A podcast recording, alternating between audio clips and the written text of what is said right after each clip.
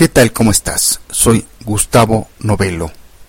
¿Conoces tu personalidad y cómo afecta en tus decisiones, salud y longevidad? Te invito a que en los próximos minutos escuches lo que un nuevo estudio ha investigado sobre los efectos de la personalidad dentro de nosotros y con los demás. Salud Mental comienza después de esta introducción musical con el cantante Lloyd Price y su canción Personality.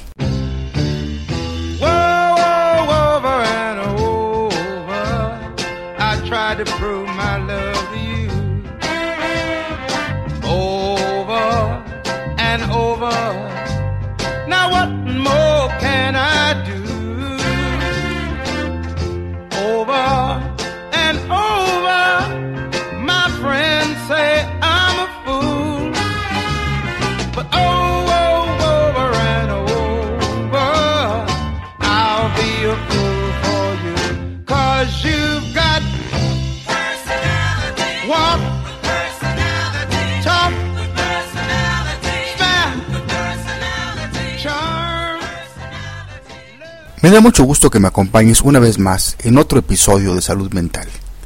En este caso el número 120. Soy Gustavo Novelo y te saludo desde el Centro de Psicoterapias México en el World Center en la bella capital mexicana. Este 18 de enero del 2013, en el portal de la Society for Personality and Social Psychology, apareció un artículo titulado Understanding Personality for Decision Making, Longevity and Mental Health. En él se menciona que todo un nuevo campo de investigación en la psicología es la personalidad. Desde una mirada científica es estudiar cómo la gente difiere una de otra y cómo las diferencias de la personalidad influencia al mundo en el que vivimos. Para empezar, la personalidad es algo más que ser uno, uno extrovertido o introvertido. Y no solo es explicar las diferencias entre cómo la gente actúa en eventos sociales. El ser extrovertido, por ejemplo, puede influir en cómo el cerebro toma decisiones, especialmente si tú eliges una recompensa inmediata o retardada. Al aspecto, el doctor Colin de Jong de la Universidad de Minnesota comenta que la comprensión de cómo la gente difiere una de otra y cómo eso afecta diversos resultados es algo que la psicología de la personalidad intenta traer rigor científico a este proceso para su comprensión.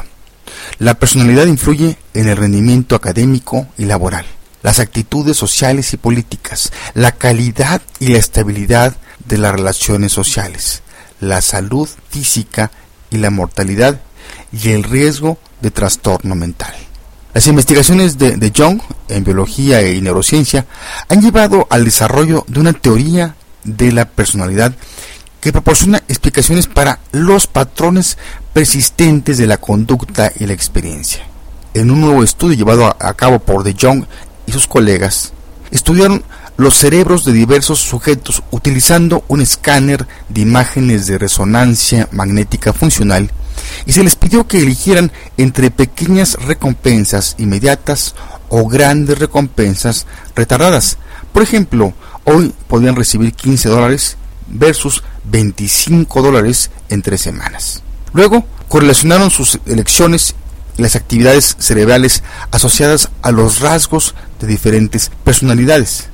Ellos encontraron que la extraversión predice la actividad neuronal en una región del cerebro llamada corteza órbito-frontal media que participa en la evaluación de las recompensas. La tarea, esta región respondió más fuertemente a la posibilidad de una recompensa inmediata que a la posibilidad de retraso de recompensa. De Jong comenta que esta es una región del cerebro donde hemos demostrado que la extraversión predice el tamaño de la región, por lo que nuestro nuevo estudio proporciona evidencias convergentes de la importancia de la sensibilidad a la recompensa como la base de la extroversión. En términos más generales, las obras de De Jong ayudan En la comprensión de lo que mueve a la gente, explicando los rasgos de personalidad más importantes, cuáles son los procesos psicológicos que esos rasgos representan y cómo esos procesos son generados por el cerebro. El cerebro es un sistema increíblemente complicado y es impresionante que la neurociencia está haciendo un progreso tan grande en la comprensión del mismo. La vinculación de la función cerebral a la personalidad es un paso más en la comprensión de cómo el cerebro nos hace ser lo que somos. Otros investigadores también han encontrado que la salud de la personalidad influye en el tiempo. En particular, los modelos nuevos que miden la personalidad y la salud comentan que la salud es el resultado no solo de la genética y los factores ambientales, sino también en las características de personalidad. La personalidad se desarrolla en la infancia y es probablemente la etapa más maleable. En la infancia es cuando los hábitos se establecen primero, por lo que comprender cómo las diferencias en la personalidad afectan la salud podría apuntar hacia conductas positivas que ayuden a los niños en el futuro.